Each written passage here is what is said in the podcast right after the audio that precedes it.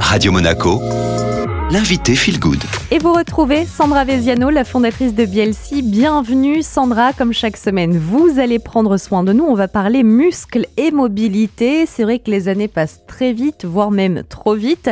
Est-ce qu'on est tous égaux face au vieillissement? Et puis, euh, quel est le lien aussi entre les muscles et la mobilité?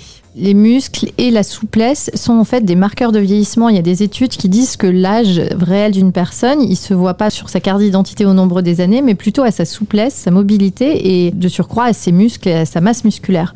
Mais d'abord, je voulais rappeler quelques chiffres, notamment sur le muscle, parce que les muscles représentent environ 40% de notre poids. Donc c'est pas négligeable, on en a partout dans le corps, mais dès 30 ans, ce pourcentage diminue.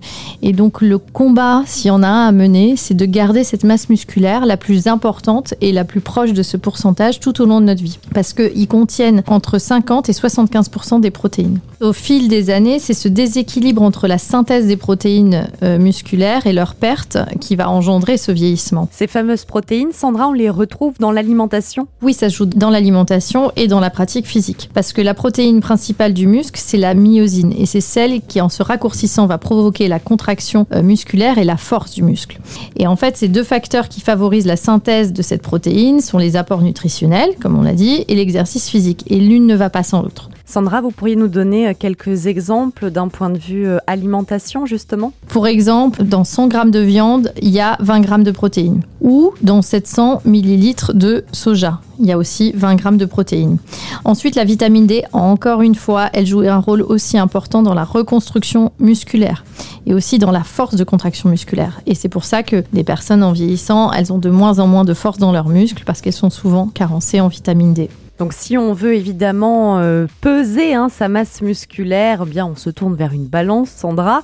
Euh, est-ce qu'il y a un muscle en particulier, je ne sais pas, euh, qui est entre guillemets plus important que les autres, auquel il faut vraiment prêter attention?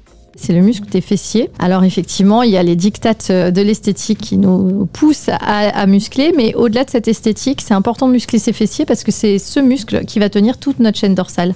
Et donc effectivement, pareil, quand on vieillit, on a tendance un petit peu à se voûter et à perdre en posture. Donc muscler les fessiers et puis euh, travailler le renfort postural avec euh, du yoga, du pilate ou des choses plus douces qui vont vraiment travailler les postures de souplesse. Sandra, merci pour ce petit rappel bien utile. Le podcast est disponible sur toutes les plateformes d'écoute. Vous tapez Radio Monaco Feel Good et c'est le retour de la musique. Belle matinée.